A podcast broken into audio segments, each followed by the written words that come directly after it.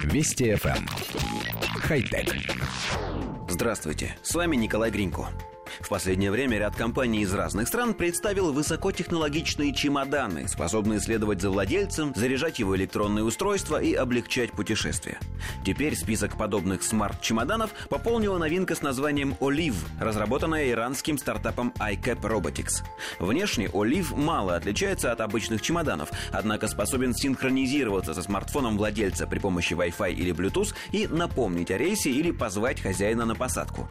Фирменное мобильное приложение позволяет отслеживать местоположение чемодана, а встроенный в него аккумулятор емкостью 10 мАч позволяет заряжать смартфон или планшет. Кроме того, чемодан способен самостоятельно ехать за владельцем на двух колесах, благодаря встроенным акселерометру, гироскопу и электромотору, отслеживая движение человека при помощи специальной камеры.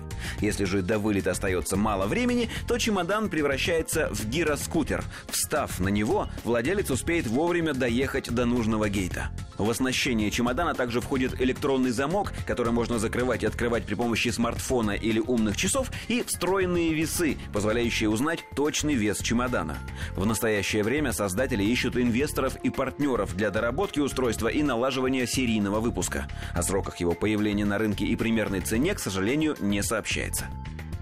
Коллектив редакции нашей программы, изучив демонстрационное видео и пресс-релиз, так и не получил ответов на интересующие нас вопросы. Например, какое расстояние может преодолеть чемодан, как в свободном движении, так и с наездником?